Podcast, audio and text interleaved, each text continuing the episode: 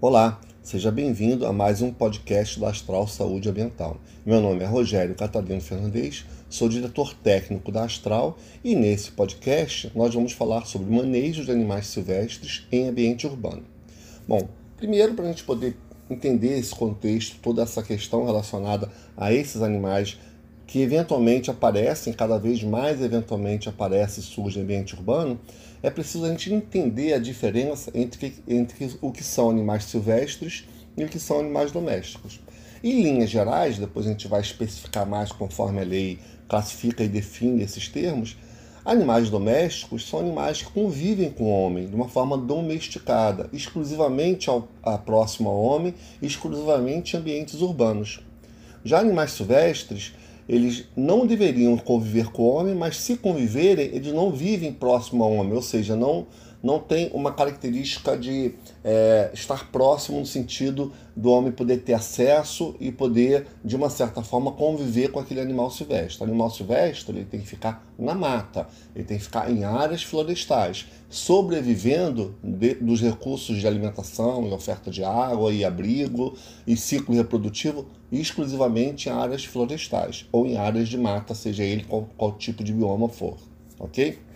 Bom, é, é lógico, para falar um pouco também sobre animais silvestres e domésticos, é importante a gente entender a questão da legislação. Inicialmente, vamos falar da Lei 9.605 de 1998. É a famosa Lei de Crimes Ambientais. No artigo 29 dessa lei, ele fala que matar, perseguir, caçar, apanhar, utilizar espécimes da fauna silvestre sem a devida permissão é considerado crime, com detenção de seis meses a um ano. Então, nesse artigo, ele realmente enfatiza que você não pode ter contato no sentido de maus tratos, no sentido de é, trazer esse animal para algum tipo de objetivo que não seja a sua vida livre no meio ambiente, ele é passível de detenção, passível de você ser preso por conta disso. Tá? E por definição, conforme o parágrafo 3 desse, desse, desse mesmo artigo, é, as espécimes da fauna silvestre são todas as espécimes que tenham todo ou parte do seu ciclo de vida ocorrendo dentro dos limites de, do território brasileiro, em áreas especificamente é, florestais ou biomas selvagens, seja ele qual for. Tá? Então ele define que o, o animal silvestre ele tem que viver todo ou parte nesses biomas, ou seja, ele não menciona em ambientes urbanos, ok? Embora a gente saiba, a gente vai falar disso, que ocasionalmente, cada vez mais, né, a gente tem, visto, tem visto perdão, morcegos, abelhas, gambás, serpentes entrando e, e, e, e se, se reproduzindo e, e vivendo nesses ambientes urbanos, por conta de toda a questão que a gente sabe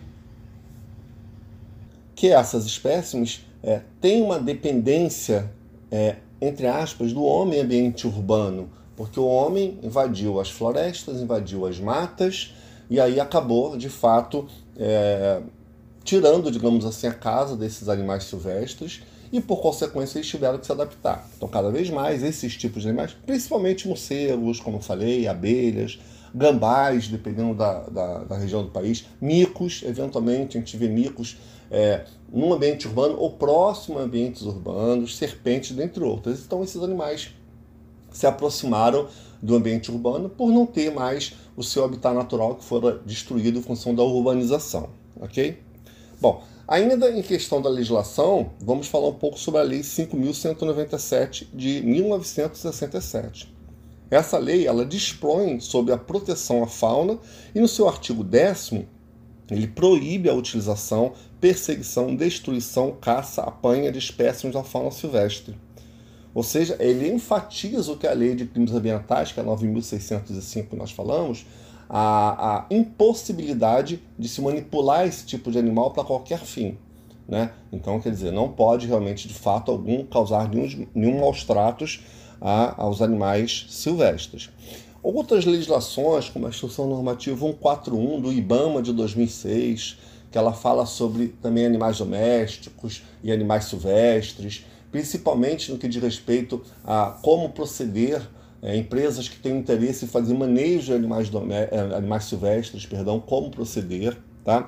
A Instrução Normativa 146 de 2007, também do IBAMA, vão é, tratar também sobre esse aspecto.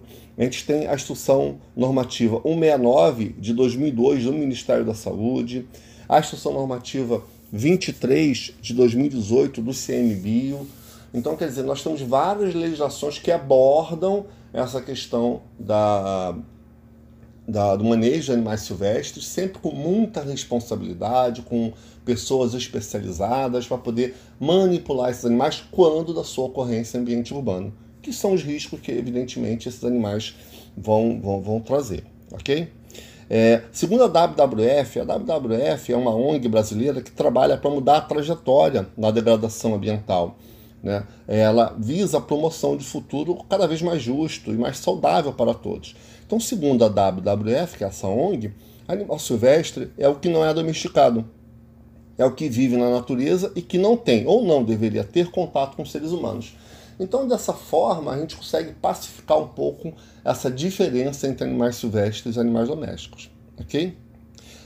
Bom, em área urbana, a, ocupação dessas áreas naturais ou nativas pelo ambiente urbano, né, ele acaba fazendo, como nós falamos anteriormente, que essas espécimes silvestres, é, por, por, por uma necessidade de ter a, a sua vida continuada, acabam invadindo, é, é, ocasionando cada vez mais a sua presença nesses ambientes urbanos.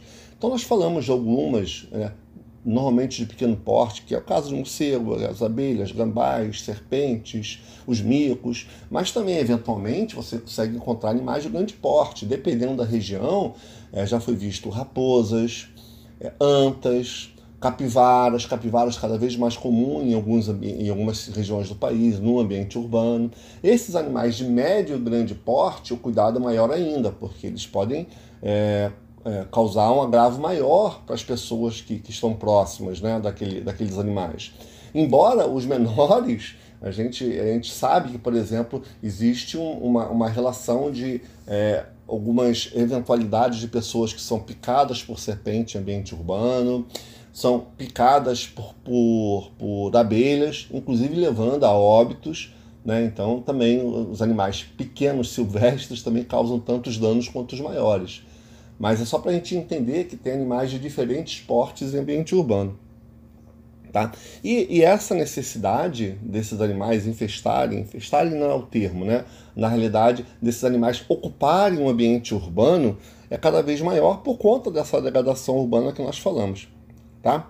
Bom, é, outra coisa que é importante, além dos danos que nós falamos, como casos de óbitos relacionados a abelhas, relacionados a serpentes, ataques de alguns animais em ambiente urbano, como capivaras, é, cada vez mais comum, gambás, né? por quê? Porque eles estão é, vivendo no ambiente urbano em algumas regiões por conta de não ter a sua, a sua casa, digamos assim, preservada, porque foi ocupada pela expansão urbana. Existe também a possibilidade desses animais causarem doenças quando estiverem próximos ao homem. É o caso, por exemplo, do pombo, que pode, dentre outras doenças, causar a criptococose, que é uma doença de natureza respiratória, que as pessoas acabam inalando partículas de fezes de pombo contaminadas, e aí você vai admitir essa doença, uma doença que pode levar a óbito. Nós temos a raiva, que é transmitida pelos morcegos, por exemplo, que é transmitida pela saliva dos morcegos quando em contato com essa saliva contaminada. Né? É, as abelhas, os, os múltiplos ataques que elas fazem, as múltiplas picadas, podendo realmente, de fato, levar a pessoa a óbito. Então, além dos ataques, também tem as doenças. E por essa razão, esses animais têm que ser entendidos e preservados enquanto animais silvestres, mas também, ao mesmo tempo, é, você tem que ter empresas especializadas que possam, é, de uma forma estruturada e baseada na legislação, poder manejar esses animais e tentar retirar eles do ambiente urbano, devolvendo esses animais para a natureza. Tá? Então, esse procedimento, na realidade, é, de captura ou mesmo de repelência de animais silvestres, depende de cada situação, depende de cada tipo de animal, como ele ocorre, ele é feito por empresas especializadas, como a Astral, por exemplo. Né? E, e, como é que ele é feito? Por exemplo, a repelência é, é fácil da gente entender e é muito comum, por exemplo, para pombos. É, você tem uma estrutura edificada, você tem a presença é, de pombos, você vai criar é, soluções de engenharia para evitar que aquela ave se instale naquele local e, por consequência, ela não vai ter o risco de transmitir doenças ou causar danos para aquelas pessoas que vivem naquele ambiente, naquele prédio, naquele edifício, naquele quarteirão, naquele hospital. Então você imagina os riscos que essas aves podem trazer quando infestam determinados ambientes. Tá? Mas também é possível fazer o quê? O manejo desses animais. E esse manejo também tem que ser com pessoas ou empresas especializadas, preferencialmente empresas especializadas. Então, a repelência, na realidade, é a manipulação ou manuseio das espécies silvestres em qualquer fase de desenvolvimento, para que a gente possa tratar é, aquele animal, tirando, excluindo aquele animal daquele ambiente, para que ele não possa incorrer em risco, como nós falamos, para a estrutura urbana, né? a gente deu o exemplo do pombo, as suas fezes são ácidas, podem corroer é, pinturas metálicas, além da questão da, relacionada às doenças, entupimento de calhas por conta de, de, das suas penas, dos ninhos. Então, realmente, ele causa um problema maior. E a manipulação. A manipulação é o manuseio desses animais, tá? E para fazer essa manipulação, esse manuseio, aí, diferentemente da repelência, requer uma, uma, um treinamento e uma configuração muito mais especializada desse trabalho. Por exemplo, é, a repelência já exige a questão do, da, da, do conhecimento do técnico, da, do entendimento do técnico, da inspeção para poder buscar o porquê daquele animal silvestre estar eh, instalado naquele local. Pode ser, por exemplo, uma remoção de uma abelha, né? pode ser, por exemplo, eh, uma, uma remoção de um morcego, né? quer dizer, excluir é, a, aquele ambiente da presença desses animais. Tá? E para essa repelência, digamos assim, é, eu vou precisar, obviamente, de treinamento, vou precisar, é, por exemplo, no caso de abelhas, a equipe que vai manipular tem que usar todos os EPIs específicos para manipulação de abelha, tem que ter um curso de capacitação, tem que ter um apicultor que topa receber aquela colmeia quando a gente retirar ela do ambiente, né? E aí é, eu não estou causando maus tratos, estou removendo aquela colmeia daquele ambiente urbano e levando para um outro ambiente onde ele vai servir para a produção de mel, por exemplo, e vai seguir sua vida normal. Né? Agora, quando eu falo de é, manejo de animais silvestres, aí eu tenho que manipular. A manipulação desses animais silvestres, que é o caso, por exemplo, de morcego, é o caso de serpentes. Essa manipulação, a empresa especializada, ela tem que ter uma equipe treinada, um, um responsável técnico treinado é, no que diz respeito à, à manipulação de animais é, é, peçonhentos. Né? Tem que ter todos os equipamentos para captura daquele animal e transporte daquele animal. É, a empresa tem que ter os registros específicos para poder fazer aquela manipulação junto ao IBAMA, né, junto ao Cadastro Técnico Federal e algumas opções que o IBAMA dá para você poder ter essa questão legalizada da manipulação. Tá? É, é preciso ter uma parceria, a empresa precisa ter uma parceria com o Centro de Reabilitação de Animais Silvestres, que é um hospital veterinário, ou uma universidade, ou uma ONG que recebe esses, esses animais silvestres quando capturados né? E aí, é, esses animais vão ser, obviamente, analisados por um veterinário especializado, tratados. E se esses animais tiverem condições de ser soltos na natureza, eles vão ser soltos numa área endêmica, numa área específica para eles poderem seguir a sua vida normalmente. Né? É... E, obviamente, também todo o processo né, um processo de manipulação, um processo de repelência, como é o outro processo que nós falamos inicialmente, eles vão ter que ser é, registrados em documentos para que o cliente final né, ele tenha todo aquele processo mapeado, toda aquela manipulação mapeada, para ele entender exatamente o que, que foi feito, é, com o objetivo único exclusivamente de retirar aquele alimento ou evitar a presença daquele aquele, aquele, aquele animal silvestre na, naquele ambiente especificamente. Ok? Bom, espero ter contribuído com um pouco de informação relacionada a essa questão do manejo de é, animais silvestres em ambientes urbanos. É, qualquer dúvida pode entrar em contato com a nossa unidade mais próxima de você através do nosso site astralsaudeambiental.com.br e lá você vai encontrar uma unidade próxima de você. Pode ligar para a gente, entrar em contato.